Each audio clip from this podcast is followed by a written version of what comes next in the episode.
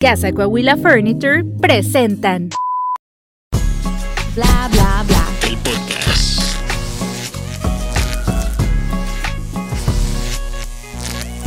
Hola, ¿qué tal? Bienvenidos a un episodio más de Bla Bla Bla, el podcast desde la ciudad de los búfalos y los bisontes. las nuevas oportunidades. Checho, Y donde tenés que prender el carro 15 minutos antes para que caliente. un poco largo, ¿no, Checho?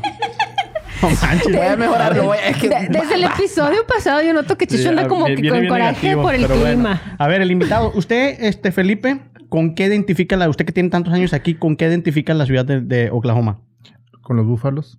Igual que yo, ¿verdad? todo, todo, Felipe. Por eso nos entendemos muy bien. Bueno, hoy tenemos un tema muy, muy padre porque eh, precisamente acá en Estados Unidos, para la gente que nos mira fuera de aquí, eh, es la temporada de lo que vamos a hablar, que son los impuestos.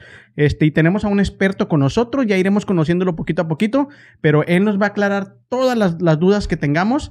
Este, por eso lo trajimos, porque hay mucha gente que a pesar de que tenemos tantos años aquí en Oklahoma o en Estados Unidos, todavía nos preguntamos, ¿por qué pagamos tantos? ¿Por qué nos quitan tanto? ¿O por qué no nos regresan esto? O hay gente que te dice, eh, mete a dos, tres niños para que te llegue más. Y todo eso, mm, él nos va a decir si es legal, no es legal, o, o dónde puedes tú informarte con él para que te ayude un poquito más. Pero antes de eso, Anaya, ¿cómo estás? Sentada. Así es ella, eh, no se preocupe. No, no, no, bien, bien, bien, gracias a Dios. Aquí emocionada de seguir grabando. ¿También dece- decepcionada por el frío? A mí sí me gusta. Bueno, no tanto. No más, Checho, porque Yo no diría antigua. que estoy decepcionado, solo dije que tenés que prender el carro 15 minutos antes. Pues es que el episodio ¿Me de la semana pasada también te quejaste. El episodio de la semana pasada dije que no había visto ni un Caesar Tail Bird acá Ah, sí, todavía. cierto. No, no hablaste de... Bueno, no, sí dijo que, que sufrió por el frío. Sufrí un poquito, sufrí un Pero poquito. bueno, Checho, ¿cómo andas?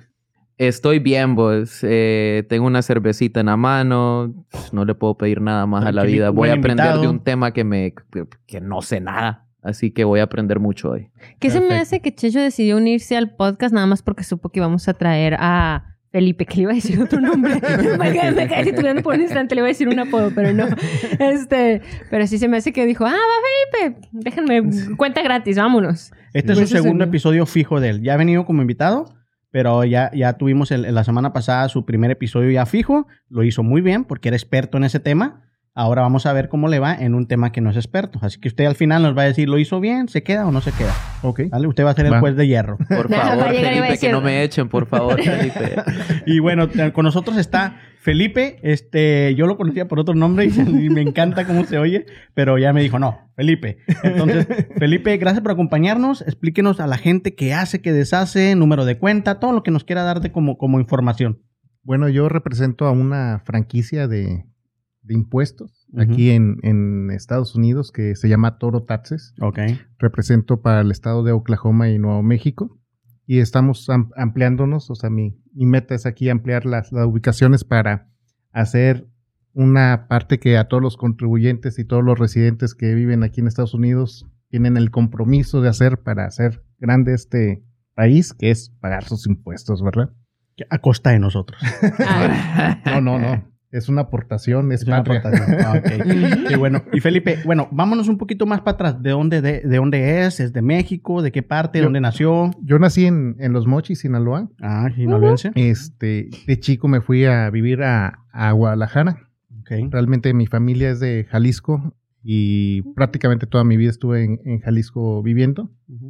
Y, y hace unos años nos venimos para acá, para, para Oklahoma, para ampliar los, los negocios de contabilidad. Yo, yo bueno, he estado en, la en el ambiente de la contabilidad desde el 92, ya llevo un poquito de Mm. ratito. Ya, ya. No quiero sacar cuentas. Pasó las graduaciones y todo eso, ¿va? Sí, éramos con hojas verdes, hacíamos la contabilidad.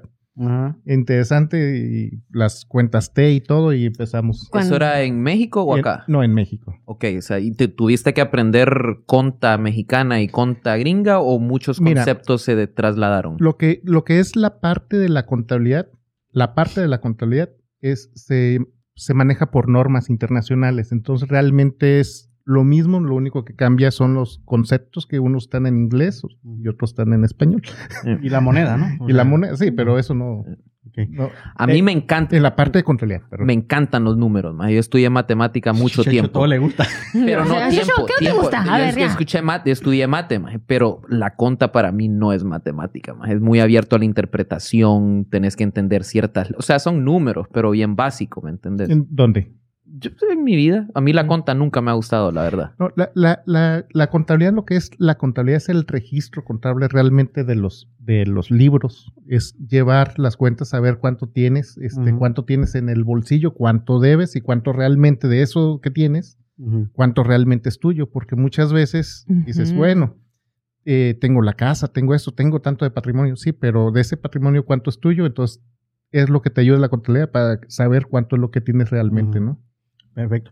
Le, le tocó, me, me interesa saber eso porque dice que desde el 92, ¿le tocó a usted el cambio de viejos pesos a nuevos pesos en, en México? Sí, claro. ¿Qué tan difícil fue ese- esa transición? No, no, realmente no, no difícil. Hay unos, unas, muchas personas que fueron beneficiadas en aquel tiempo. Me tocó conocer a, a varios empresarios que les fue muy bien en esa transición ¿Por qué?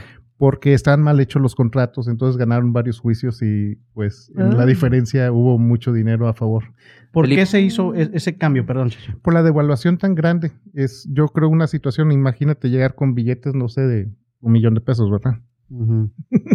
Felipe, yo no soy mexicano, no sé de lo que están hablando. En 30 segundos, ¿cómo fue ese cambio de peso o qué, o qué fue? Eh, voy a hacer una analogía, por ejemplo, lo, eh, tú vas a Vietnam y, y agarras, me tocó una vez viajar a Vietnam y veía billetes que decían dos millones de, de pesos. Entonces simplemente es una forma para simplificar los números y le quitas tres ceros de sopetón, pues realmente valen lo mismo. Simplemente ahora, en vez de que sean eh, dos millones, pues son, Son dos. mil. Son dos mil. Y algunos contratos decían dos millones y tuvieron que cumplir y respetar dos millones. Exactamente, hubo unos Ah. problemas. Entonces, eh, lo que pasa es que muchos bancos se les durmió ahí un poquito y debieron haber hecho algunas modificaciones, pero como son novedades pues que hubo, Interesante. ¿Y eso pasó en el sexenio de, de Salinas o en el, en el de, de quién? De- ¿Ya era este Fue- Cedillo fue en el en el sexenio de Salinas. de Salinas? Ok. Sí.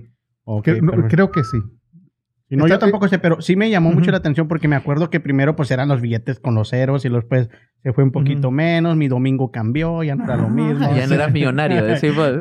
Dicen que África es el país más pobre con que gasta millones, porque también ellos su nominación de moneda es por millones. Sí. Entonces, una hamburguesa creo que te cuesta un millón y algo, Sí. y algo así, entonces... Yo en ah, un país he estado que es así, es Colombia, y sí es un poco raro, la verdad. mm, Que ya es Ajá, millonario. que cargas pero- mi- millones, va. Millonario.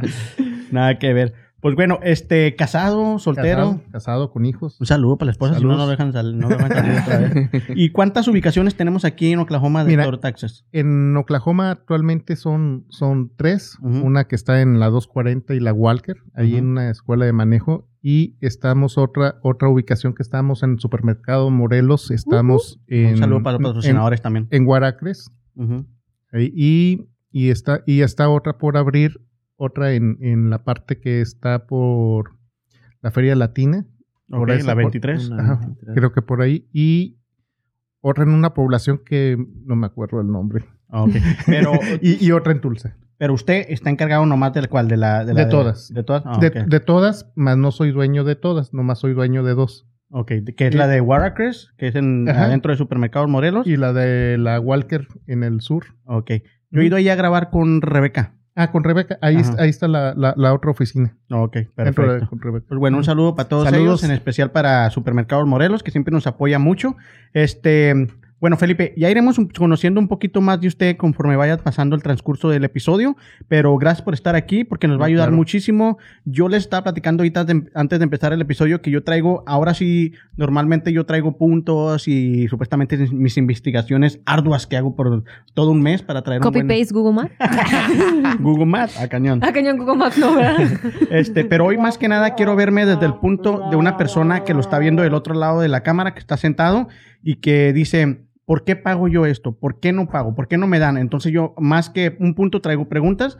Checho te va a ver también desde el punto de que él nunca ha hecho taxes en su vida, porque él acaba, a pesar de que es ciudadano y nació en Miami, migración, no nos haga nada, este, Amigo, estoy legal, Aquí todos somos legales. pero vivió mucho tiempo fuera de, de Estados Unidos, entonces apenas va a empezar todo eso. También preguntar si no te afecta eso, el que hayas vivido tanto tiempo en esta- afuera de Estados Unidos. La tengo preparada ahí. Yo Gracias, no, gracias, Omar, por cuidar de mí. Y Anaya, de que siempre le regresan. O sea, siempre le regresan lana. Ya quisiera. Pero bueno, vamos a empezar con el tema del día de hoy. Y vamos primero, yo voy a empezar. ¿Ok? Ya ahorita les dejo los puntos a ustedes. Y atento, ¿eh? Atento. Usted nos va a ir corrigiendo en lo que usted quiera, nos va a ir este, guiando para poder darle una mejor información a la gente que nos está viendo el día de hoy, ¿ok? Yo, lo primero que quiero decir, ¿por qué los, los, los que emigramos a los Estados Unidos forzosamente tenemos que pagar este, taxas? Esto es como taxas para dummies, ¿eh? Voy a hacer preguntas que se van a escuchar muy estúpidas, pero que tal vez Mm, sean, no este, que, que, se, que se- para ot- unas personas sean demasiado redituales el saberlas. Mi mamá siempre me dijo que no hay preguntas estúpidas. Ah, bueno, pues... Y luego le hiciste una pregunta y te dijo, neta, esa no. Bueno, bueno, hay dos, dos situaciones grandes, digamos, ¿no? Hay gente que legalmente ya está aquí en, en Estados Unidos, tiene sus papeles en regla, pero hay otras personas que están, eh, que están en la transición o, o no han podido arreglar sus papeles, pues sin embargo, pues tienen que comer, tienen que vivir aquí, entonces tienen que trabajar de una u otra manera y pues el gobierno sabe esa situación, entonces crea lo que es el, el lighting, que es su finalidad. La finalidad no es una, no suple al seguro, simplemente es poder pagar los impuestos, pero que le permite, tiene muchos beneficios también a la vez. ¿Y, y, y por qué debe de pagar los impuestos? Pues cualquiera que vive en una comunidad, está viviendo en una comunidad, necesita aportar a, a aportar a la comunidad. Ahí viene la pregunta, por ejemplo, los migrantes eh, o la gente que no tiene papeles, pues tiene sus hijos en la escuela, aunque no tengan papeles, ¿no? eh, empiezan a tener ciertos beneficios, tienen la cuestión de la seguridad, tiene, tienen muchas cuestiones que aunque no Lonche estén, gratis. O sea, aunque no, hay, no, no existen, pues tiene que salir el dinero de una parte. Si tú estás viviendo en una comunidad, tú estás en la obligación de contribuir a esa comunidad en la proporción que a ti te toca y en la situación que estés. Entonces, es, es obligatorio realmente.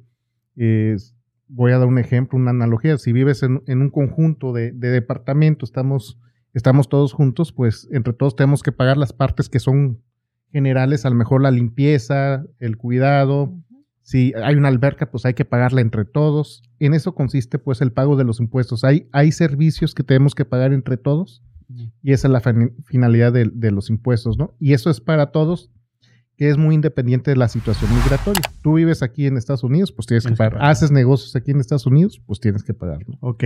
¿Cómo educar a esa gente que llega por primera vez a Estados Unidos y desde el simple hecho de comprar algo que vale 7 dólares y al final en la caja te vale 7 dólares con impuestos, cómo educarlos porque se sienten robados? Hay mucha gente que dice, es que, ¿por qué Estados Unidos nos quita dinero?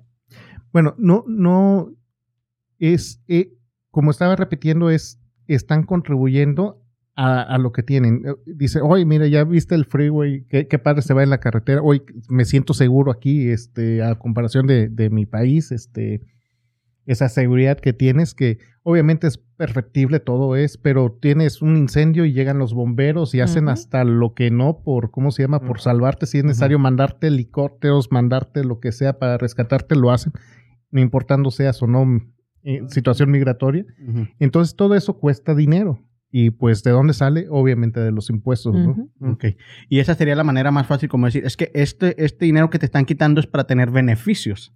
es para contribuir, obviamente, a la comunidad donde estás tú viviendo. Por eso también hay los impuestos, hay impuestos federales, que eso es el impuesto sobre la renta, que es, ese es el impuesto, digamos, general, y hay impuestos estatales, que normalmente, por ejemplo, en el estado de Oklahoma será cuando ustedes compran alguna mercancía, el sales tax, que depende obviamente del condado, tiene diferentes eh, tablas, hay un porcentaje que es para el estado y otro para, para el, el condado o la ciudad, incluso hay unas ciudades que tienen su, su propio tasa, ¿no?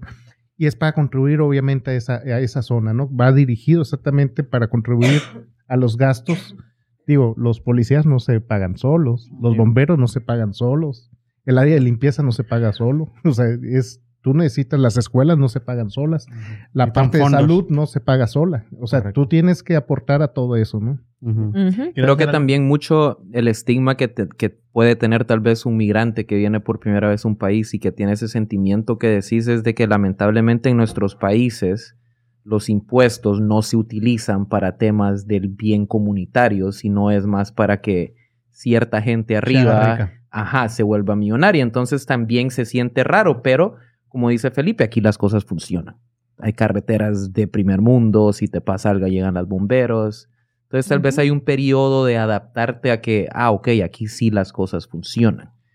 Sí, mira, el, el, tema, por ejemplo, que, que tú comentas de la, de la educación, de, de, bueno, aquí obviamente depende en, en, qué parte estés ubicado. Hay escuelas de diferentes eh, niveles, niveles de, de, calificadas diferentes, dependiendo cómo, cómo se hayan estado desarrollando. Pero eso también habla de la, de la comunidad y lo que aporta la comunidad alrededor de esa escuela. Uh -huh. Normalmente las escuelas que están un poquito de más bajo nivel es porque esa comunidad que vive alrededor de esa escuela aporta menos y hagan una reflexión.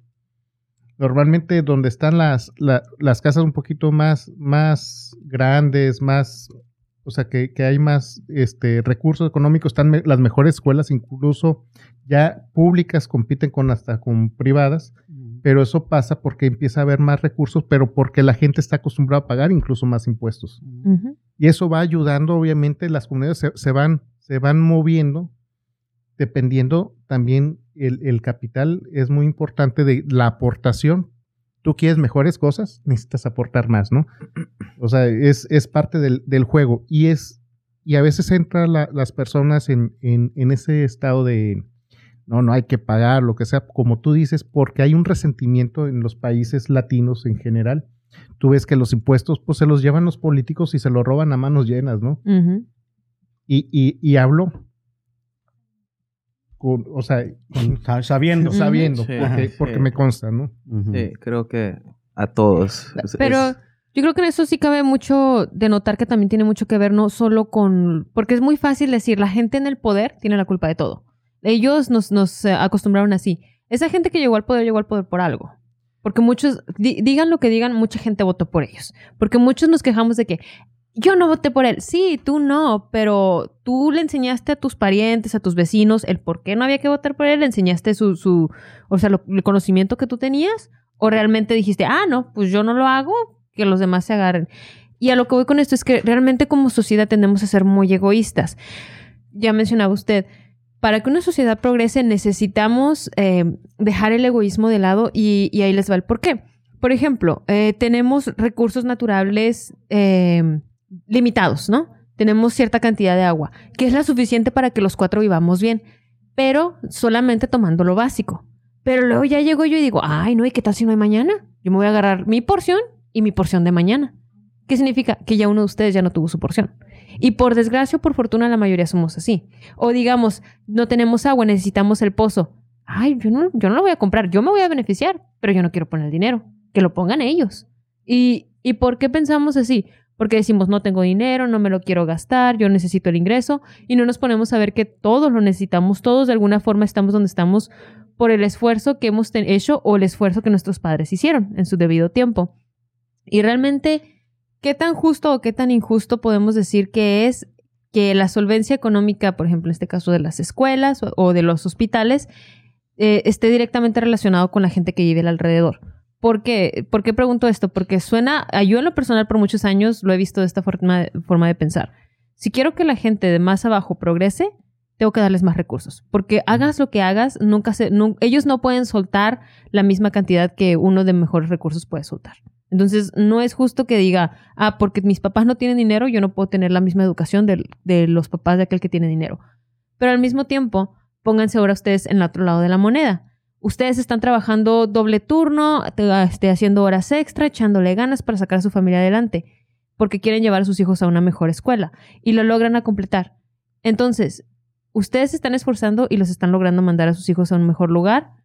Es, entonces, ustedes estarían de acuerdo que a ustedes se les cobrara por tener que pagar la educación del vecino que no quiere mantener a sus hijos, que le valen y sigue teniendo hijos a lo loco, pero dice, ah, no, también mis hijos merecen la misma educación que los tuyos. Realmente ahí es cuando ya uno se pone a pensar, ¿es realmente justo o no que a unos le quiten más impuestos que a otro? Porque también en Estados Unidos tiende a haber ese bracket que mientras más ganas, más te quitan.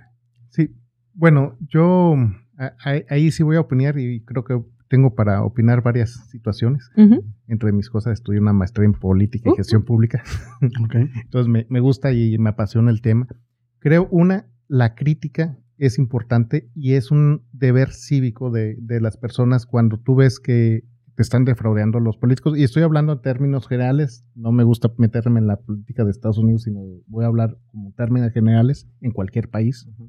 Se debe siempre criticar si, si se está haciendo bien, las cosas se tienen que aplaudir, no importa este, que, que tú estás de acuerdo o no con, con el presidente, pero una o con la Cámara de Diputados o con Tu los gobernante. gobernantes o lo que sea, ¿no? Tienes siempre que a- aplaudir, pero también tienes que condenar. Mm. Y ese eco se debe estar transmitiendo siempre. Y, y es un valor cívico que debemos de tener todos. Y eso es lo que hace progresar. La otra es la división de poderes, el, el Estado de Derecho. ¿no? Es algo importantísimo lo que hay en Estados Unidos, que es muy fuerte el, el- el poder ju- judicial, que es muy fuerte el Estado eh, legislativo y el presidente. O sea, son tres poderes bien marcados, pero a, tra- a través también hay o- organismos de vigilancia. Y eso también es lo que pasa también en, en- en los otros países.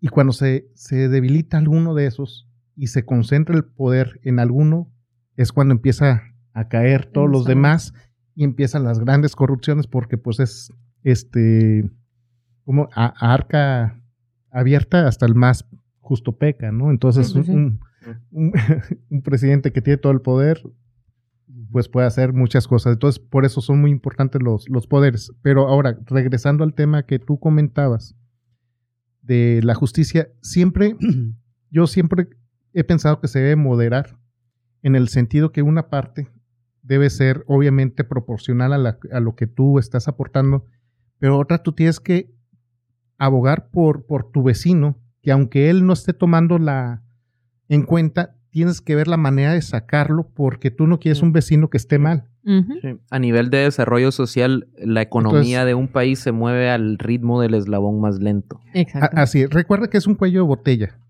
Entonces, si tú estás bien y puedes ayudar alrededor, por eso mucha gente que tiene dinero se mete pues, en los rotarios, se mete en hacer asociaciones, en ayudar fundaciones, porque quiere aportar, porque dicen, "Sí, yo necesito que también a mi alrededor por- estén más o menos bien, porque luego va a ser un problema también para mí y mi familia, ¿no? Sí. Entonces tú necesitas siempre, aunque obviamente pueden llegar a tener lo mejor, pero siempre también hay una responsabilidad social de sacar a esas personas que, que, que aunque no darles conciencia y apoyarles a ellos o a sus hijos. O sea, sí hay que apoyar. Ese es mi, mi mensaje. Punto de vista.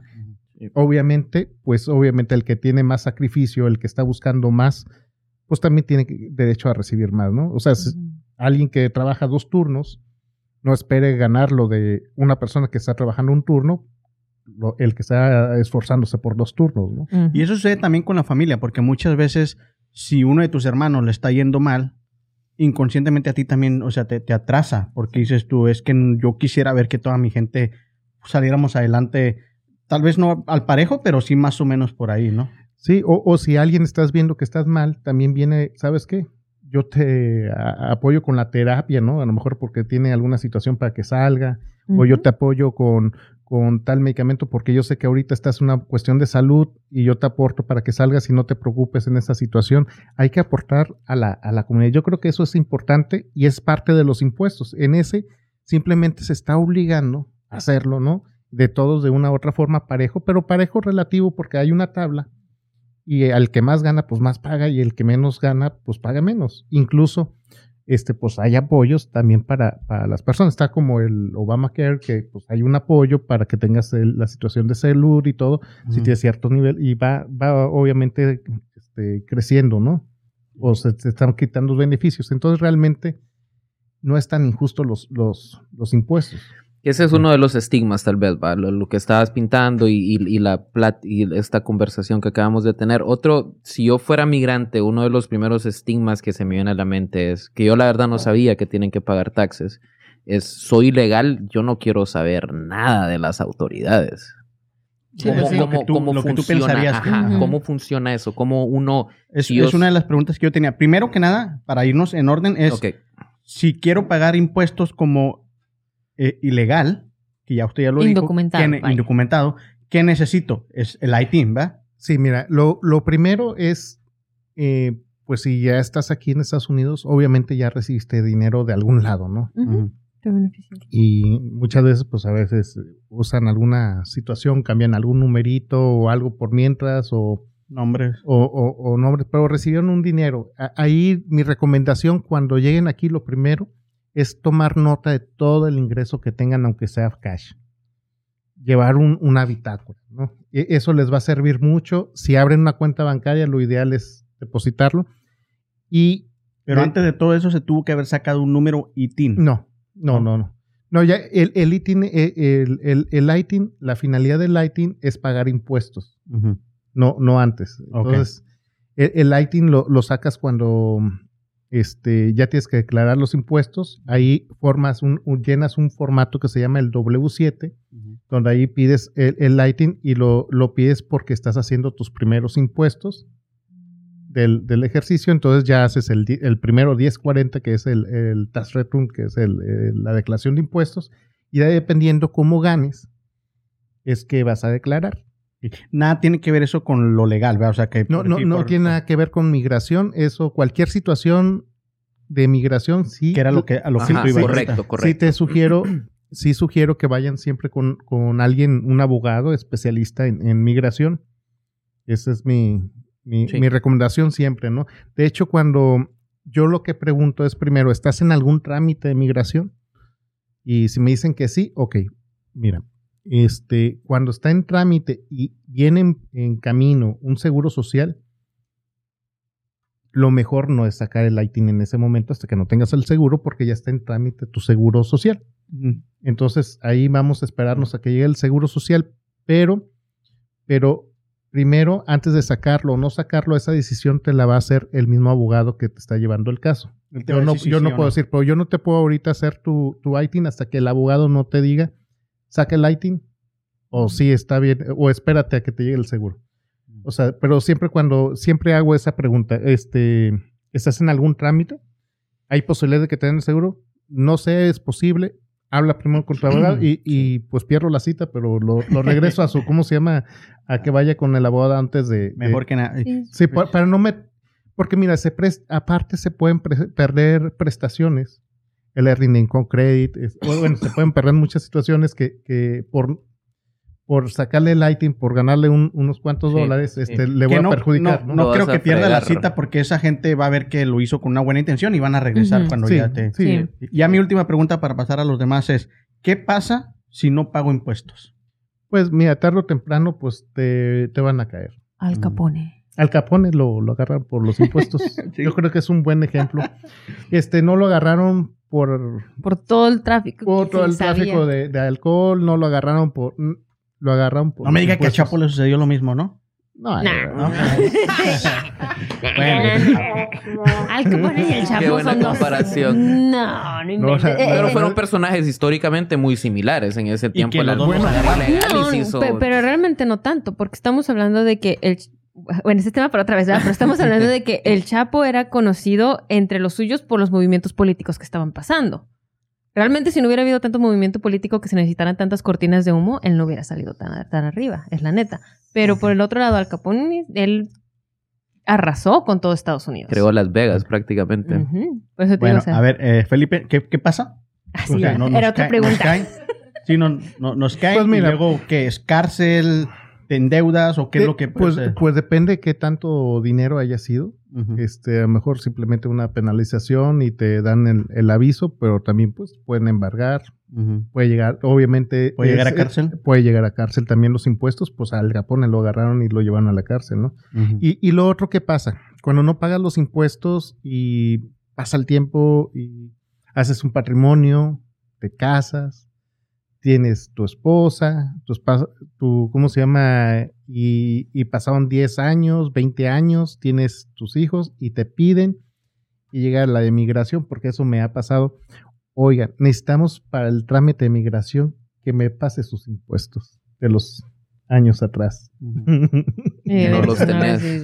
y, per- y perdió, y perdió esa Sí. oportunidad y luego se vuelven impagables los impuestos. Siempre hay un trato con, con, con el aire. Cuando vas, yo, yo he visto que han Son sido, flexibles. son flexibles.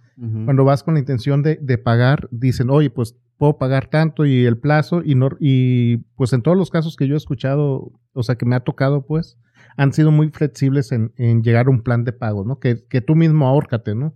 Relativamente ven más o menos cómo está la situación y, y- y han sido flexibles. Pero sin embargo, pues se puede perder la oportunidad ahorita por ganarse unos dólares. En el futuro pues, se puede perder la oportunidad, una ventana de una posibilidad. No es algo seguro, obviamente eso lo tienen que ver con alguien de, de migración. Ya, De hecho, la gente que te toque, ¿no? Mi, no. mi- mi recomendación siempre es, este, cuando llega alguien que, que está totalmente nuevo y todo, bueno, primero le pregunto es que vaya con alguien de migración.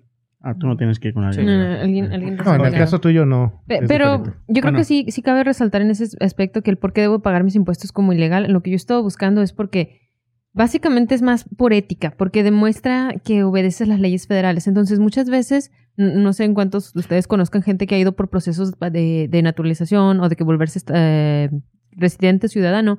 Si tú estás recomendando a alguien o te están pidiendo carta de recomendación, tienes que demostrar sus virtudes, tienes que demostrar el por qué son un porque son un- algo bueno este y para traer a Estados Unidos. ¿Por qué de Estados Unidos le conviene que tú estés aquí?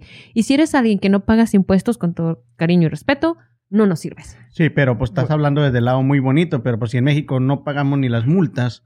al No, no, no, yo, yo mordidas. sé, pero esto- estamos hablando de que ya estás aquí legalmente, lo que quieres es que te acepten.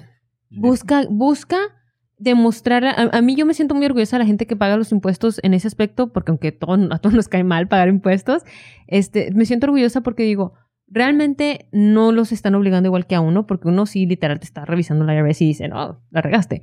Este, pero con ellos no, porque técnicamente no existen aquí, o sea, quote unquote, no existen. Y en teoría pueden no pagarlo porque dicen, pues ¿para qué? O sea, nadie me está obligando, pero nuevamente volvemos a lo mismo.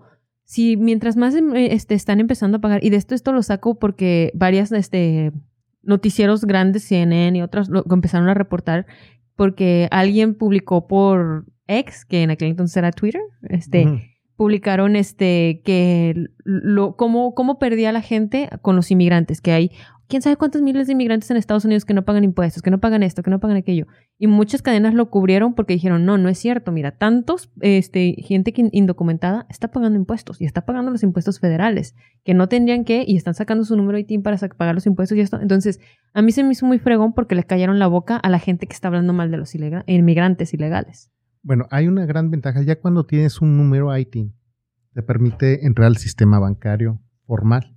O sea, no como así con, con, con- cuentas bajitas, sino ya a los a buenos bancos te permite también abrir tu propia LLC y ya crear la LLC ya te va a permitir crear una empresa que pasa a contratar gente, incluso puedes crecer. Uh, O sea, es- eh, eh, o sea eh, puedes conseguir una casa a crédito, a crédito muy similar al seguro solar, o sea, tasas muy similares, o sea, depende, porque lo que te piden es la- que de- veas tus declaraciones de los últimos dos o tres años, están todas en regla, aunque tengas ITIN, y con eso te dan los, lo- los créditos ya para acá. O sea, hay muchas, obviamente depende del estado, ¿no? O sea, no, no es este, no es algo general. O sea, hay estados que son más factibles. Por ejemplo, aquí en Oklahoma, si tú quieres sacar una licencia con, con el ITIN, pues no te lo dan. Tiene que tener seguro, ¿no? Pero hay estados que sí tienen su, su pues no tener los papeles y sí te dan el, el- el- La licencia. La licencia. la, la licencia, ¿no? Entonces, sí tiene sus ventajas. Obviamente, en algunos estados más, en algunos estados menos, pues sí tiene su ventaja de tener el, el lighting ampliamente. O sea, si tú quieres ser mal pagado porque no tienes papeles, mal pagado porque pues abusan, ¿no? Porque pues tú no como tú no me eres deducible, o sea, yo como empresa, pues te voy a pagar el castigo por, por eso. No voy a aprovechar. me la gente incluso se puede llegar a aprovechar por esa situación, ¿no? Varios empresarios. Entonces, sacas el ITIN, puedes luego tener tu LLC y voltear. Tú eres el empresario, ¿no? Sí. O sea, tienes una gran ventaja real Sí.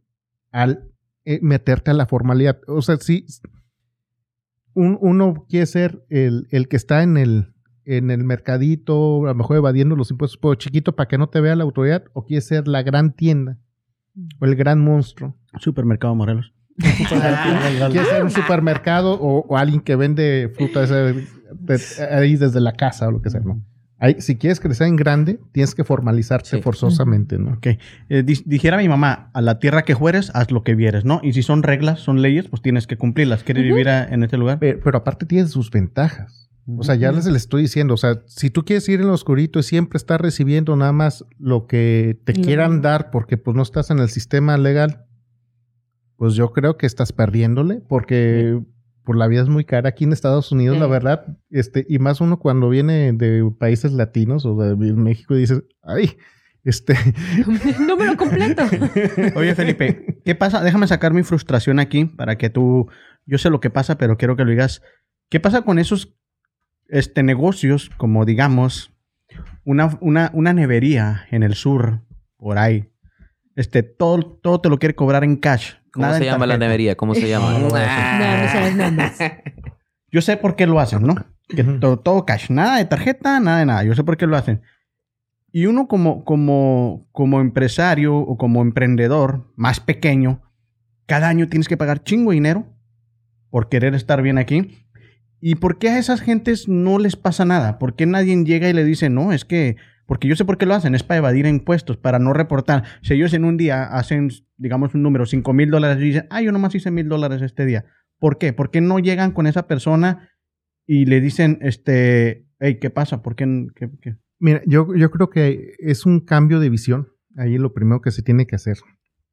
Cuando tú estás totalmente en la informalidad y no estás controlando tu negocio, porque tú cuando estás manejando cash, el, el lado, como dicen, fiscal y no fiscal, ahí te estás metiendo en un lío porque le dejas la arca abierta primero a tus empleados. Esa es, esa es una. Entonces, pues apenas de que estés ahí, pero pues ese te va a estar limitando a que nomás estés tú ahí para estar vigilando todo, O sea, ¿no? que, que el empleado puede por ahí agarrar Pues algo. claro, porque no hay control. O sea, evidentemente no hay control cuando están haciendo eso. O sea, e, el, el- si hay un mecanismo y hay una formalidad en el negocio de un control, pues va a haber muchas posibilidades de, de que no haya una salida, una fuga de capital, Mm. por así decirlo, ¿no? Y eso es una mentalidad de, de- de mantener el negocio pequeño. Ese lugar, sin decirme nombre, ¿se ha mantenido más o menos igual o, o si ha estado creciendo? No, si expandieron, trajeron un expandieron. muralista de Ciudad Juárez que le hicieron un mural bien chingón, que no estaba nada barato. Pues a lo mejor tienen algún control, pero no lo tienen. sí. No, no, control lo tienen, pero a lo que yo voy, no re- estoy seguro que es por eso, Pero mira, no reportar lo que realmente hay, está hay- hay- una situación que se llama discrepancia fiscal. Y, y sale muy lógica a través del tiempo y, y seguramente el aire los- lo tiene, pues, déjalo ahí crecer para que valga la pena la vueltita. Mm. Y, y la discrepancia fiscal es muy sencillo. Tú llegas, oye, voy a declarar impuestos. Este, con tuve mi negocio en cash, este, ¿cuánto vas a reportar? No, pues nada más 20 mil dólares. Oye, ¿puedo, ¿puedo meter gastos? Sí. Este. ¿Cómo em, viviste? No, no, espérame. em, no, lo que pasa es que quiero meter eh, mis gastos de gasolina o este o de, de mi camioneta. ¿Cuánto te costó la camioneta?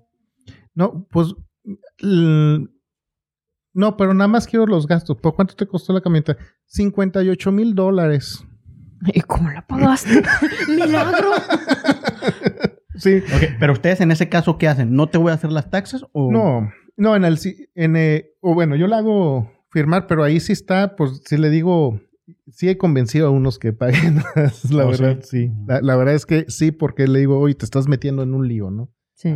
Tarde o Este, temprano. Te- tarde o temprano te, No cuadran los números. No cuadran los números, o yo no puedo meter nada de esa camioneta porque pues me estás a mí. Ujú, El nombre, porque todos los taxes. sí. Ok. Yo creo Sí, que no, es, no. es entender, Maje, que tenés dos opciones. Puede costar un beneficio al corto plazo o podés... ¿Cómo te lo digo? ¿Está el beneficio del hoy o está el castigo del mañana? Así. Entonces, toda esta gente, Maje, si tenés tu control y estás creciendo, cool.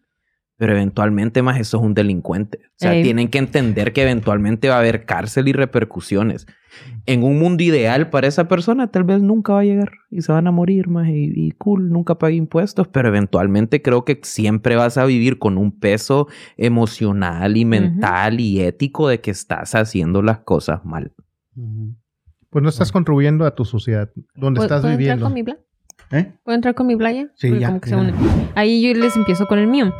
Que lo que, lo que está diciendo Shesho es muy cierto. Y vamos a lo que muchas veces yo tengo en cuenta, que es la Biblia. Y que es la, una de las enseñanzas más grandes que nos hizo Jesús. Al César lo que es del César. O sea, paga tus impuestos. Literal, más claro, ni el agua lo pudo haber dicho. Entonces, hay mucha gente que se enfoca mucho en la religión porque yo me he tocado conocer a personas de que, no, lo mío yo se lo doy a la iglesia, lo mío a Dios y se acabó lo demás, o sea, porque, porque es lo que Dios me manda. No es cierto, no es cierto. O sea, si, si, si eres cristiano, lee la Biblia y ahí te va a decir. Entonces, ya si crees en otra religión, pues ya es otra cosa. Pero si te dices cristiano y estás haciendo eso, estás robando. Dijo, ya bien lo dijo Checho y bien nos, nos lo dijo Felipe también. Sí es robar. Este, ahora entiendo el por qué mucha gente no lo quiere pagar. Porque dices, eh, en, mi, país no se usa, o incluso aquí en Oklahoma, no se utiliza. Tenemos este mal, mal sistema de luces en las nocturnas, tenemos este carretera, calles este, con hoyos, cosas así. Ok, mi consejo para ellos es enfócate en lo que quieres, en tu necesidad y muévete. Una sola persona puede hacer mucha diferencia aquí en Estados Unidos. ¿Por qué? Porque precisamente los tres poderes de gobierno están en todos los niveles, no solamente en el federal, en el estatal, incluso en las ciudades tiene tres poderes de gobierno en los que tú puedes ir y hablar. Número uno, vota.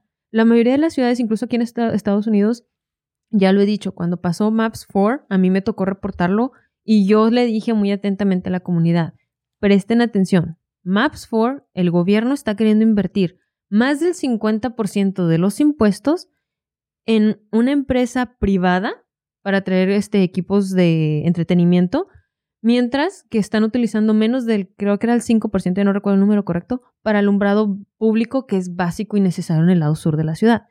¿Qué hizo la gente? Ah, sí, votamos por Malfour. En lugar de decir, no, ¿sabes qué? Yo necesito alumbrado por mi seguridad porque hay mucho nivel de crimen. Pero ¿qué hizo la gente y la comunidad? Nunca fueron. Yo llegué a ir a las juntas del consejo, no iba ningún hispano, no iba nadie del lado sur. ¿Cómo quieren hacer una diferencia? La verdad es que los políticos le hacen caso al ruido. Si tú no estás haciendo ruido, ellos nunca te van a prestar atención. ¿Por qué? Porque si estás calladito, ¿para qué te hago caso a ti? Mejor lidio con el que me está fastidiando y toda la fiesta tranquila. Pero ahí por decir, este, perdón, eh, Felipe, sí y no, porque sí entiendo también que si inviertes un poquito en ese lado, vas a traer más turismo, vas a traer más gasto, porque eh, ese estadio estaba planeado para traer en un futuro este, equipos grandes, la MLS, este, conciertos grandes, entonces iba a haber más flujo de dinero también.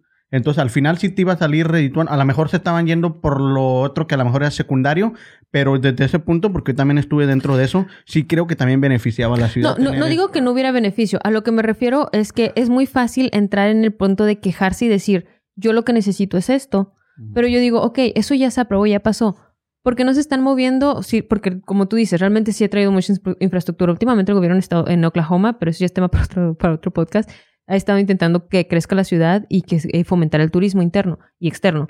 Este, pero a lo que voy es de que si algo realmente no te gusta, y yo nada más uso esto porque es un ejemplo muy básico y muy obvio, mm, este, invierte tu tiempo en algo que cambie la sociedad. Por ejemplo, participa en elecciones, participa en, en juntas gubernamentales nunca te van a pedir ni te van a preguntar, ¿es legal? Este, tienes, tiene eh, botas cada año porque ellos no saben. Tú te presentas y ellos te ven automáticamente como un voto. A mí me tocó conocer a, ¿cómo, se llama? Beto O'Rourke, el que también por un tiempo mucha gente quería que se volviera presidente, porque a mí de la universidad me mandaron a, a verlo nada más. Me dijeron, para que tienes que quieres que crédito extra, ve a uno de sus eventos. Fui y solamente con haber ido te saludan en persona, que necesitan, que necesita tu colonia, que necesita tu sociedad, que ah, tu, escuela necesita esto. ¿Por qué? Porque el modo en el que ellos se mueven, eh, los políticos, es una persona que hable mal de mí, estoy probablemente perdiendo más de mil votos y no me puedo, no puedo perderlos. Una persona que hable bien de mí, tal vez sí, tal vez no, vote por mí, pero también como va a escuchar esa buena reseña esta persona, ya otros días van a estar interesados en lo mismo y van a querer votar por mí. Entonces, a ellos les conviene más que no hables mal de ellos. Entonces, realmente cuando estás yendo a esas juntas, muchas de esas personas que van a esas juntas tienden a tener este después puestos dentro del gobierno ellos mismos. ¿Por qué? Porque empiezan a hacer conexiones y también logran hacer que sus colonias, que su calle, que sus ciudades estén mejor. Y la verdad es que podemos decir que injusto porque debería ser igual para todos, pero al mismo tiempo ellos están poniendo las horas y se están esforzando porque su colonia esté mejor. Entonces, hasta cierto punto realmente sí es justo.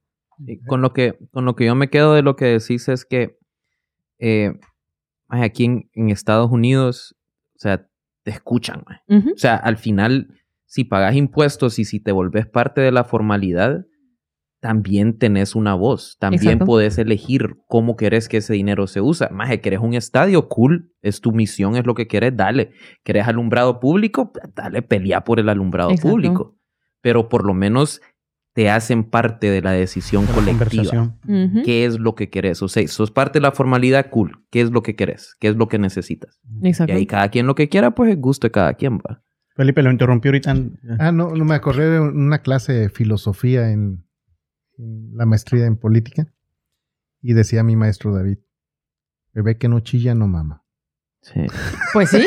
Filosofía. Eh, pero es de cierto. filosofía pura. filosofía de la calle, man. ¿Sabes quién es mi filó- filósofo favorito? Bad Bunny. Bad Bunny. Sabía, ya sabía que le iba a decir. Ya, ya nos vamos conociendo bien. decía. Él, él llega a las juntas de vecinales. Ya, ya, ya. ya. y ya con eso Bad lo Bunny, escuchan. baby. Son bromas, ¿Algo más que Felipe, son bromas. No, pues pues, eso era. mm, Me me agarraste en curva. Este. Bueno, pues cuáles son los diferentes tipos de impuestos. Ya habíamos hablado que son federales y estatales, que eh, sirven para diferentes cosas y ángulos. Este.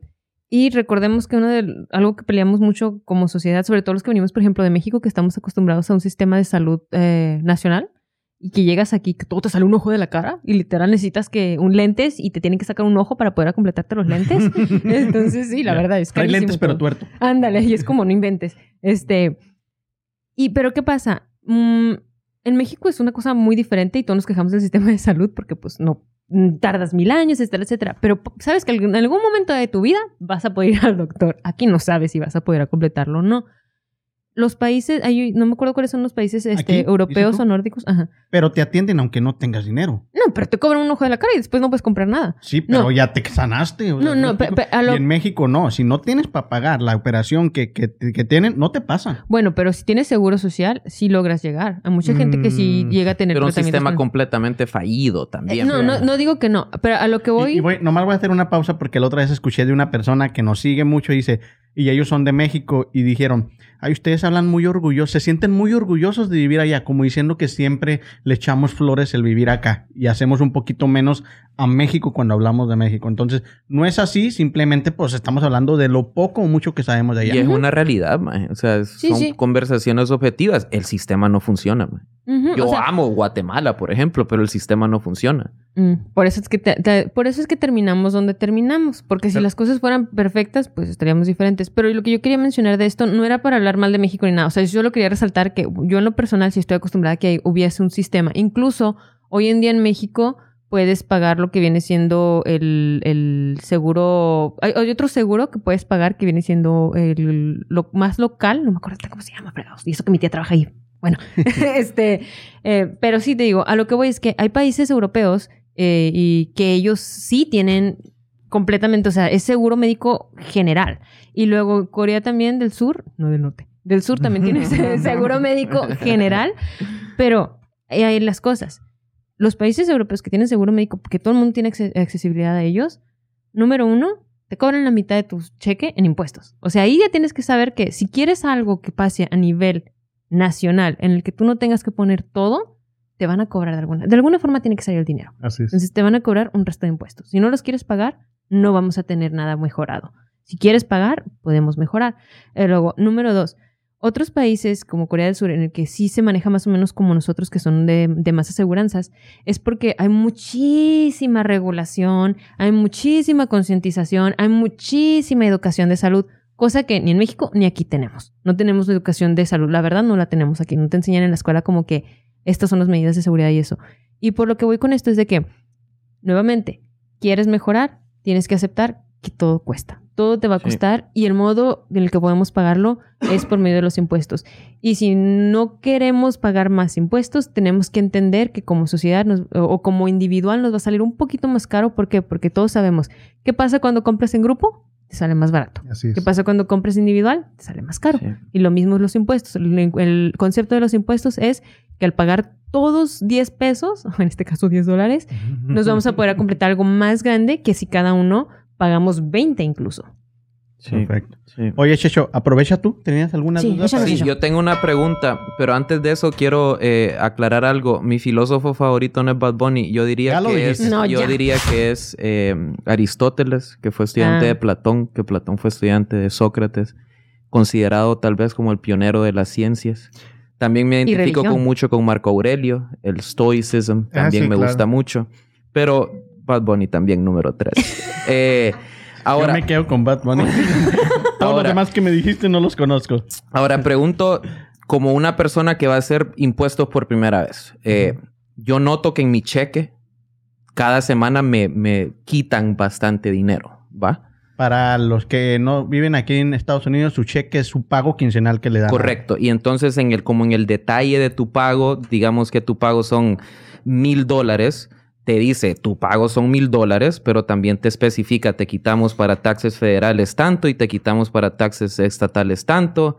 Y después hay un montón de deducciones, ta, ta, ta, y te entra tu neto. Y llega a 300. Ajá. Entonces, durante todo el año yo voy pagando, pagando, pagando, pagando.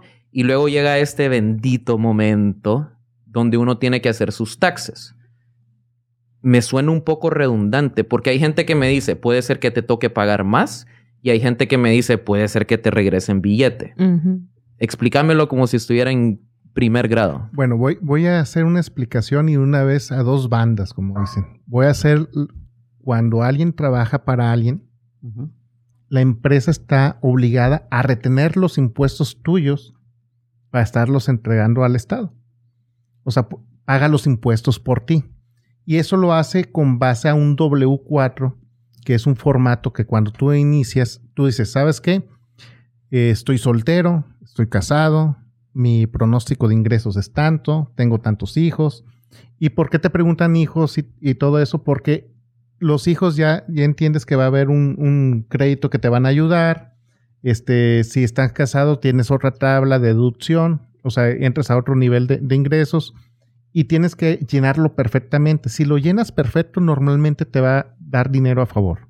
Y, y te explico por qué. Porque va a hacerse el cálculo de los impuestos, te lo van a retener con, con base al formato que tú hagas. Si tú dices, eres soltero, pues dices, no, soy casado y tengo 10 hijos, este, pues no te van a retener nada de impuestos federales. Y lo único que vas a pasar es que va a llegar y vas a pagar con multa y vas a tener que pagar con impuestos más. No te quitaron en ese momento, pero los vas a tener que pagar y con creces, ¿no? Entonces lo conveniente es que diga la verdad, siempre la verdad. Y bueno, y cuando dices hijos, son, son hijos contemplados con seguro, no, no hijos, no es que tengo otros en otros países y todo, no. Son los hijos Los que, que tienen tienen lástima, y que tienen seguro social. Eh, o Sí, sea, ya que me eh, quería eh, robar eh, dos, tres Cuando niños. está- tienes W2, tienes que pensar que, es, que tienes seguro y tienes pr- prestaciones, ¿no? Eh, el Earning con Credit, o sea, tienes muchas prestaciones cuando tienes W2. Y el ejemplo que tú me estás dando, oye, ¿cuánto me vas a pagar la semana? No, pues mil dólares. Me llegó el cheque de 700 dólares, pero no me dijiste que mil. Ah, sí, es que lo otro son los impuestos federales, estatales, el Medicare y todo, y te llegó el cheque de 700, dando redondeado, ¿no? Pero llega el fin, la, la temporada de taxes y pues no te toca qué pagar y a lo mejor hasta te devolvieron dinero, ¿no? Porque dije la verdad desde el Porque dijiste la verdad en inicio, ¿no? Y, y- y- y ya el dinero te lo gastaste libremente y todo, ¿no? Cuando alguien trabaja en cash o cuando alguien trabaja con la famosa 1099, que eres contratista o que dices, es que yo trabajo para fulanito, no, eres contratista de esa persona. ¿Cómo te pagan? Cuando te pagan los mil dólares a la semana, ¿te quitan algo? No. Es que tú eres ahora el responsable, tú no tienes patrón, tú eres el responsable de tus propios impuestos, ya no el patrón.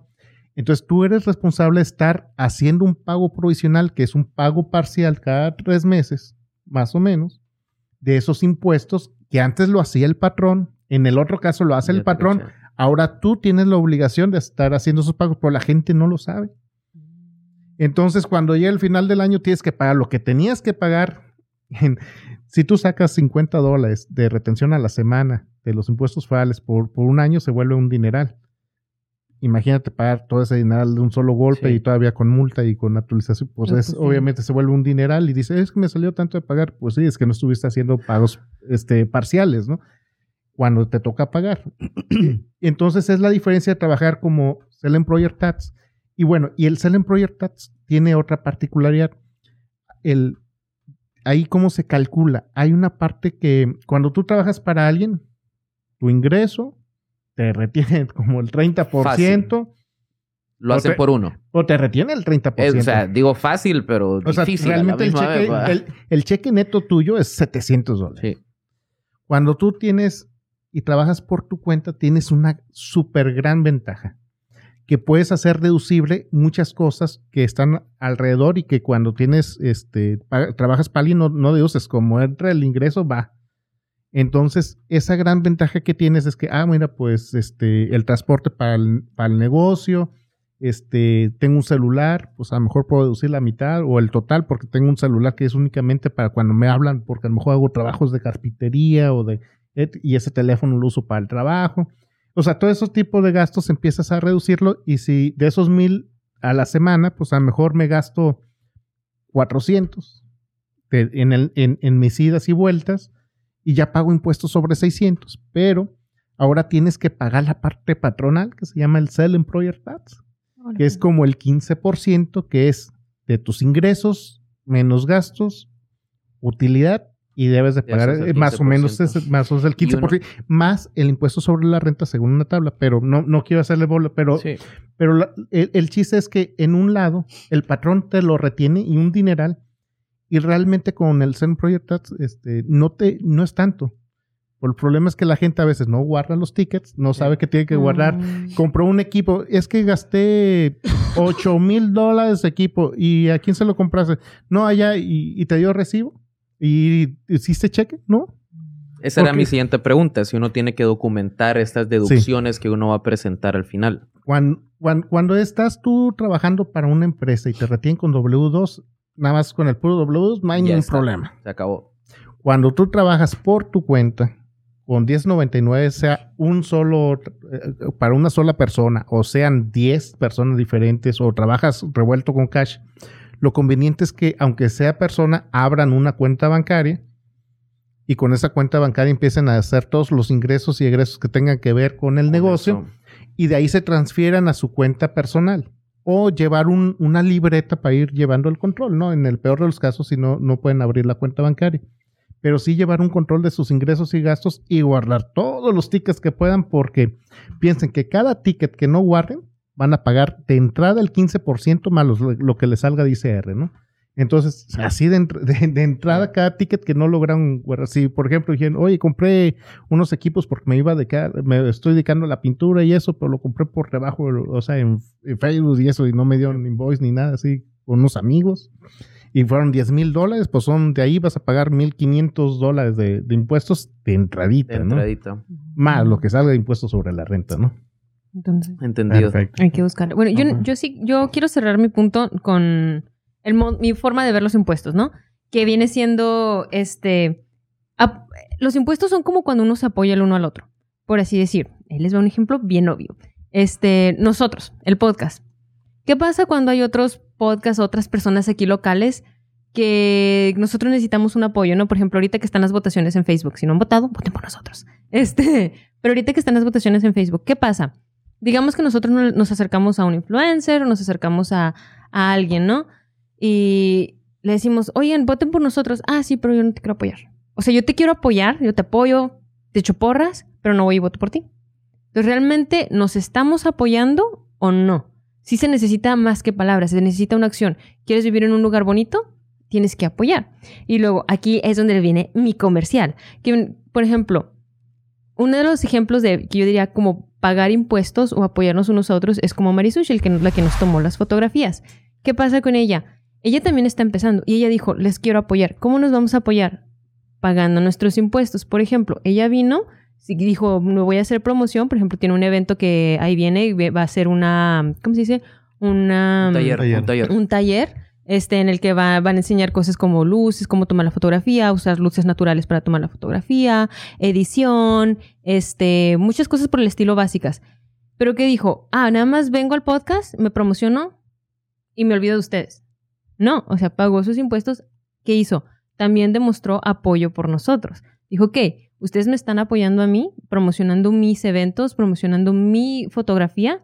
Yo les voy a tomar fotografías ustedes. Está pagando su impuesto. ¿Por qué? Porque no solamente está diciendo, voy a hacerlo, sino realmente lo está haciendo, está demostrando apoyo y nos está regalando o más bien dando parte de su trabajo para que nosotros también podamos hacernos promoción. Entonces es algo uh, quo pro quo, que en el que ella gana, nosotros ganamos. Así son los impuestos también. Ella se ve bien, nosotros nos vemos bien. Ay, sobre todo yo en las fotos. Dice Checho. Uh, este, pero, pero en serio, es en serio. O sea, es una forma tal vez muy mm, infantil o no sé de ver las cosas, pero es que así es como yo lo veo, en, sinceramente. O sea, los impuestos también son así.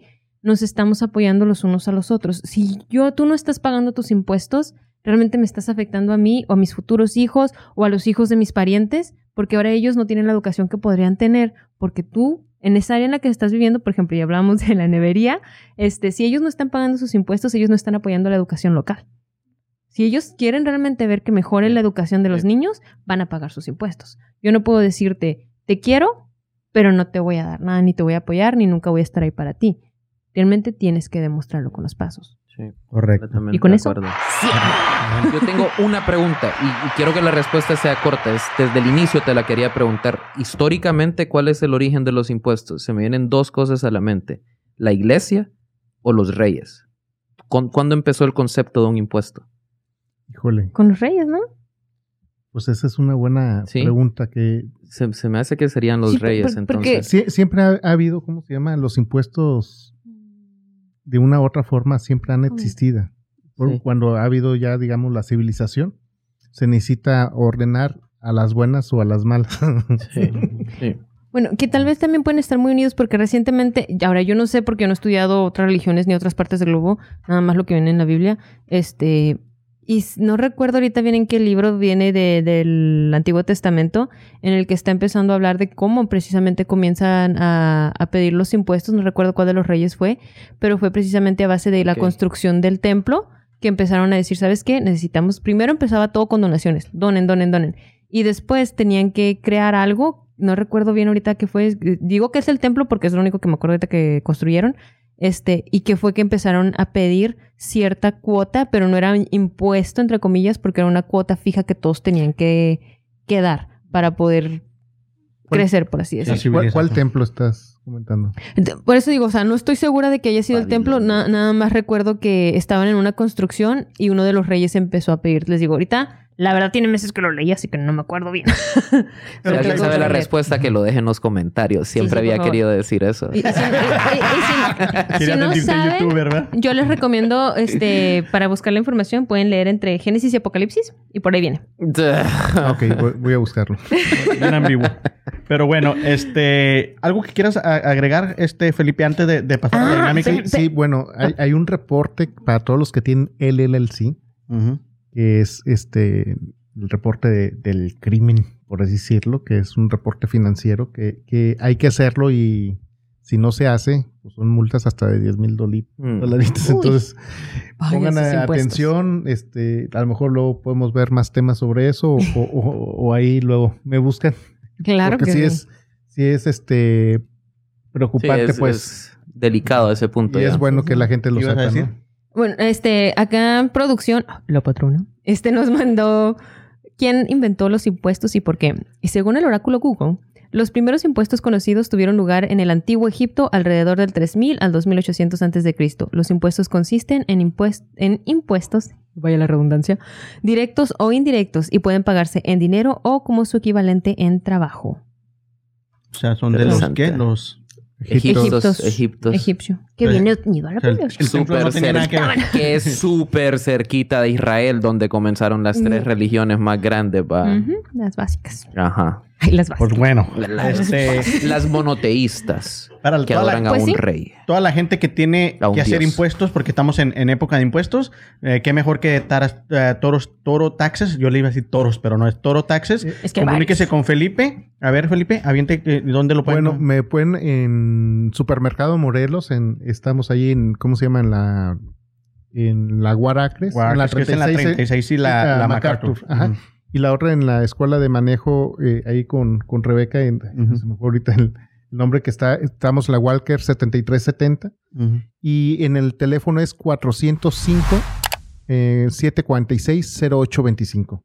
Perfecto. Y que pregunten por cualquiera. ¿Usted o hay No, quien- es mi teléfono directo conmigo. Este, vamos a tener unos horarios a partir de febrero. Eh, la temporada empieza el día 29, Ujú. la temporada de taxes. Este, ¿De que se abre febrero? De enero. De enero, ok. Ajá, y ya se puede transmitir lo- los taxes en forma electrónica. Ahorita, bueno, podemos hacer ITIN y cosas así, ¿no? Sí. Pero, pero para la transmisión es a partir del día 29 de, de enero. Y ya vamos a tener horario, en- vamos a tener horario incluso fines de semana, pero como estamos en dos ubicaciones, está un poquito variado. O sea, yo voy a estar en dos oficinas. Ellos van a estar, la- las otras personas van a estar prácticamente nada más en Supermercado Morelos. Ok. Y por si no cachaste lo que dijo Anaya, ya pagamos los impuestos nosotros, ahora te toca hacernos los taxes de gratis Sí, sí. a todos. Yo, yo- yo lo que iba a decir es que si van y dicen que lo vieron en bla, bla, bla, le van a poder deducir su alcohol. No, no, pues a lo mejor el estimado gratis ahí podemos hacerlo. Uh, Pues bueno, muchas gracias Felipe. Y ahora sí, vamos a pasar con la dinámica del episodio. y la dinámica de hoy es patrocinada por... Casa Coahuila. Muy Furniture. bien. Y Ok. también por, por Marisushi. Vamos a, a Marisushi. Sí, que nos-. Que nos, Sushi Studio, ¿verdad? Sushi Studio. Ok, ya este, Anaya dio un poquito del, del, del comercial, si no como quiera, este, siempre vamos a dejar nosotros en, en, en aquí en los... ah, Te, voy a dejar que lo digas, no en los comentarios, pero en, en la Aquí información. abajito en la descripción del video van a encontrar toda la información. Sí. O sea, dos episodios y se le sube todo Es que no, ah, el próximo lo vamos a ver aquí sentado a la mitad. Va a decir, no, Omar ya no está aquí. Un cambio de, de dirección. Ah, son bromas. son Sí, bromas. Pero bueno, a ver, ¿quién va a explicar la dinámica del día de hoy? La dinámica de hoy es una plastilina. Bueno, eh, eh, y de hecho, no voy a decir marcas, pero huele a Play-Doh. Desde el principio estaba... Ok, cada quien tenemos una barrita Ah, o, bueno. o un una bolita o lo que sea que le hayamos formado en este punto de plastilina. Pero también contamos con ciertas tarjetitas. Las tarjetas tienen unas palabras al frente. Este, modélanos las tarjetas, chicho. Ah, ¿Qué pasó? Tienen que estaba hacer el- modelándome yo mismo Sí, sí, sí. ahorita. Tenemos las diferentes, diversas tarjetas. Cada una tiene una palabra que los demás no hemos visto.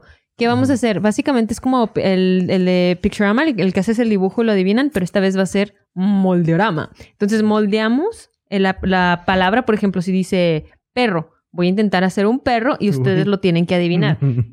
Ahora que sí tengo que ¿Y admitir. vamos a no hacer las cuatro palabras o no vamos a escoger buena una idea, patrona. Vamos para la a dinámica. empezar con una palabra cada uno, así que escojan la más divertida y ya después con el tiempo y qué tan buenos seamos moldeando, vemos si hacemos otra. Así que listos, cada quien, pongan atención a cuáles son sus palabras y ya sé cuál voy a hacer. No manches, están bien difíciles las mías. Sí. Ok, Bueno, y los tres y comenzamos la moldeada. Vamos a moldear todos al mismo tiempo. Apúrense, apúrense a ver quién. Es como un momento para, para acelerarlo. Ándale. Tum, tum, tum, tum, tum, tum, tum, tum. Nosotros mismos nos ponemos en presión aquí. a toda la gente que nos está escuchando en Spotify o en cualquier plataforma de audio, váyanse a YouTube o a Facebook, también ahí subimos los dos episodios para que ahí se chequen y miren lo que estamos armando, ¿eh? Y, y díganos si, si, si la armamos o no. Porque como que eso de, de ser artistas, como que no, no se nos da a no todos, mucho, ¿eh? no mucho. Creo que no. Creo que no se me da lo de plastilina. Yo creo Las que nomás vamos a armar uno de los cuatro porque es mucho tiempo. Son las artes plásticas, uno, gente. uno.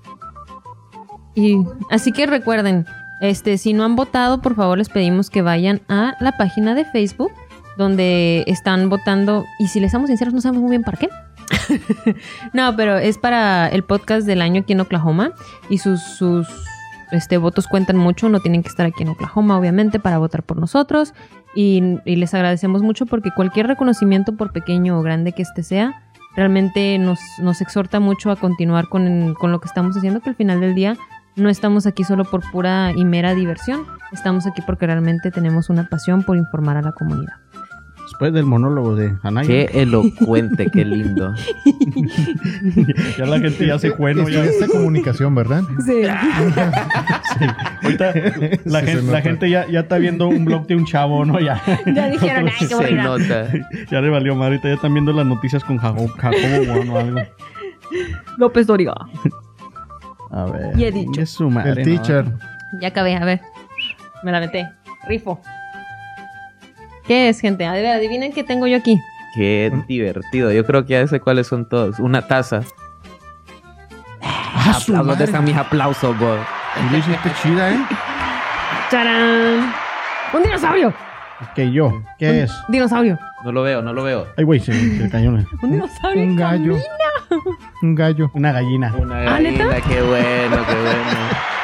Ah, sí, Ah, tiene el piquito. Te espérate, quedó espérate. muy bien, Déjame la la verdad. cámara. Bastante detallito. Ay, espérenme, que, que me voy con todo. No me vas a tirar el pico, ¿eh? Ah, Ya sé, ah, ya sé. Ya se deshizo, creo yo, ya se deshizo. Bla, bla, fan. Yo les prometo que yo lo hice bien chingón, nomás que esta morra en el transcurso lo... qué envidiosa. eh, el- esa madre se parece a Yoshi, el, el, el, de- el de Mario Bros. Mario. Va, va Felipe, a ver, a ver. Ok. ¿Quién adivina el de Felipe? Aunque no lo crean, eh, eh, Felipe, esto en unos años, cuando yo sea famoso, va a valer una fortuna. Con esto voy a salvar la educación de Angola o algún país así más o menos. ¿Por qué de Angola? Empieza con México. Empieza con tu comunidad. Estás viendo que si de por sí dicen que siempre dejamos abajo. Te digo, en serio, me dijeron eso. Ustedes siempre hablan bien orgullosos de Estados Unidos y a México nos hacen menos. Bueno, porque es la tierra que nos acogió. A mí nadie me ha cogido. Patrona, ¿qué pasó? ya se A ver quién sigue. Felipe. Ay, Felipe, hasta sabanita le puso. Está buenísimo. Es una cama. De ahí ve, porque como no te han cogido, ya está ahí listo Felipe, mira. Felipe te apoya. A ver, ¿y tú? Un avión. Ok, mire, está todo. enséñalos al frente, ¿sí yo? Un avión gordote. Pinche avión. Pero es que miren, Se me hace que ese fue el de, el de, el de la Sociedad de la Ese, Nieve. ese está buenísimo. Hasta tiene- con la tiene- camita está buenísimo. Ok, ¿cómo se- déjenlo aquí. Eh, eh, es que es de piel.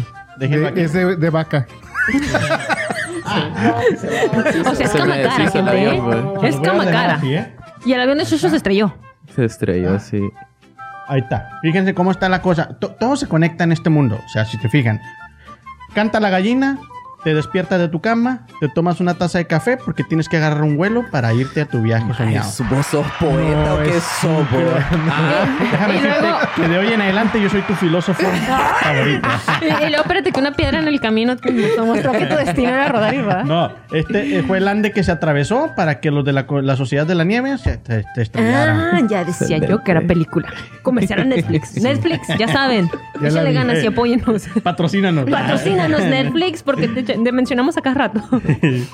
Pues bueno, este, muy divertida la dinámica, pero para hacer cuatro va a estar muy No, está muy tardado. Uno estuvo bueno. No, espérense, espérense, espérense. ¿Qué te hubiera tocado? Ajá. Me hubiera tocado foco. Un foco también estaba muy fácil. no está, está tan, cool, está tan cool. difícil por la estructura. No hubiera logrado que prendiera, pero bueno. Me to- tocó un plato, También estaba muy fácil. una almohada Muy fácil. Hubiera ido ahí Hubiera con ido la acá. y cama. pareces la taza. Ok. A mí Oye, me- espérate, pero no, no supe si era taza o taza de baño. la gallina, que fue lo que hice. Un carro, que se me hacía un poquito complicado. Una flor Eso hubiera estado fácil. y una mesa que hubiera estado con la... Ujú. Ya ves, hubiera, le hubieras puesto la mesa y hubiera puesto la taza encima. Pues a mí una silla, un gato y un sombrero. Hombre, Qué cool. Y ahí la cama. A mí el avión que hice, un perro, una cartera y una casa. Me tocaron difíciles, ¿eh? Sí. Sí. Estaban Sí. difíciles. Las tuyas estaban más difíciles, creo yo. También, es que la gallina... Pero me aventé, fíjate, de todos me aventé el más complicado, difícil. Está más sí. complicado. O sea, es que a uno le gustan los retos. o sea. Y yo buscando el fácil. Una pinche taza. Ah, hubiera agarrado esa. Sí, ¿a que sí? ¿Cómo no se me prendió No, el gracias también por el regalito de Felipe de, de- de las taxas. Pagamos. eh, Nosotros tenemos las de bla bla bla que ya no hay, por cierto. Pero bueno, antes de despedirnos, muchísimas gracias Felipe por venirnos a ilustrar un poquito. Este, tiene las puertas del, del podcast para venir cuando tú quieras. Ah, muchas gracias. Eh, política casi no toco porque yo en eso sí soy totalmente no ni me gusta ni sé, pero bueno, si ustedes se quieren dar un tiro, adelante. Yo nomás voy a estar aquí. Sería cool, espectador. política, filosofía, temas muy, Filosofía, muy interesantes, la verdad, Filosofía, creo sí yo. Ah, estoy ah, letrado. síganme en Twitter. Ah, ahí está, ¿ves? Ahí Sí. pones tus, tus, tus. Sí, de hecho ex, pienso... ex. Sí, en En serio. ex. Fel- me- como cool. Felipe Díaz. Felipe Díaz, así, corridito. Felipe Díaz y ya. Yo O tuiteo Felipe bastante. 23. No, pues sígueme. Eh, Qué y cool. sí meto filosofía, de Qué hecho. cool. Felipe Díaz Y les 23. contesto a todos. Qué bueno. Uy, entonces sí, sí, te, te haces enojar, ya sabes, te va a contestar. Y, y ya saben, si No, necesitan no, su- no soy agresivo. hacer sus declaraciones de taxes, pues háblenle a Felipe. Ya los que están aquí locales, pues ya saben las, las ubicaciones. Pueden ir a Supermercado Morelos, se avientan en lo que él les prepara todo el pedo, pues se van ahí a, a tomarse un cafecito o algo, unas, unas galletas. Y también si están en Nuevo México. En Nuevo México también. Ah, Saludos a. Nuevo México. próximamente. Pero bueno, Anaya, gracias por haber acompañado el día de hoy, por nada. aportar siempre tu punto. Mi taza Que, siempre mejor. todo el mundo dice, Anaya es la que mejor habla, y quién sabe qué, pero pedo. Fijo. Inteligente, Anaya. Muy buen trabajo. maje. Gracias, gracias, gracias. Oh, lo- ¿Usted lo iba a calificar? ¿Se queda o no? Ah, sí, sí, es cierto. Sí, Gracias, gracias. Como ya sabe que lo voy a seguir en Twitter, va. debo tener con quién filosofar. Oigan, pe- pe- pero yo les tenía un reto. Yo les dije antes de empezar el podcast, la gente no lo alcanzó a ver, pero yo les dije, ¿cuál va a ser el apodo que le vamos a poner? Es que a mí me encanta Maximus, te lo juro. No, ya lo no dijiste, puede no, tenías que decirlo. No, yo sé, era el secreto. Ay, pues así se tiene en Facebook, como no, no, sus redes, como no van a ver eso. No, pero nosotros tenemos De que hecho, poner nomás con por algo eso lo original. invité, porque decía Maximus. Dije, este nos va a entregar el máximo cuando vaya. Y luego se agarró, y para los que son nerd como yo, este dijo, ¿qué me dijiste? ¿Maximus Prime? Sí, Y yo toda estresada. Ay, no, es Optimus es así. Yo me imaginé un gladiador romano. Cada quien se tripió algo así. No, bueno, es por Rapunzel, el caballo. Prime. El tango. Nada que ver, o sea, nadie le que ver. ganamos. Bueno, Pero los- su rollo, ¿va? Pero, pero ¿cuál Sí, apodo le no, pondrían no. ustedes? Yo le a ver. pusiera, a ver, dúdale. El máster. El máster. Oh. Nomás porque te dijo que sí va. Tú, El don del dinero. el don del dinero. Bueno, tengo un apodo allá en México. ¿Cuál es? El profe. El profe. Lo puedo ver. Ah, Sí, lo sí, puedo sí. ver. el máster más o menos. Sí. Yo le pusiera, este... No, es que si digo cómo le voy a poner, pues no, no, no. No, pues Yo le ¿Patrona? pusiera, eh, yo le pusiera en la cama. Ah. Que- que ¡Qué candente! ¡Qué No, yo- candente! No, yo, yo me quedaría con Maximus. A mí me gusta Maximus. Yo no es cool. Máximo es cool. Buen apodo. ¿Cómo que que es algo grandioso. ¿Cómo que a ti te gusta Maximus? ¿Eres casado? ¿Qué pasó? Ay, qué cotorreo, hombre. Para que, me, para que me haga las taxas más acá. Me ponga más deducibles y todo. Tekion, te va a tocar ver de perna, lo siento. Pero bueno. También agradecemos a producción. Ya saben, como siempre, la patrona que está allá detrás. gracias. Y hoy tenemos también a otra persona que nos está ayudando, Enrique, el uh, cubano. eh, saludos, que también Enrique. tenemos internacional. ¡Qué allá. cere! Y, este, saludos para él. Ya saben, este, si les gustó este episodio, compártalo con quien más confianza le tenga. Nos vemos en el próximo y bye. Voten por nosotros. Bla, bla, bla.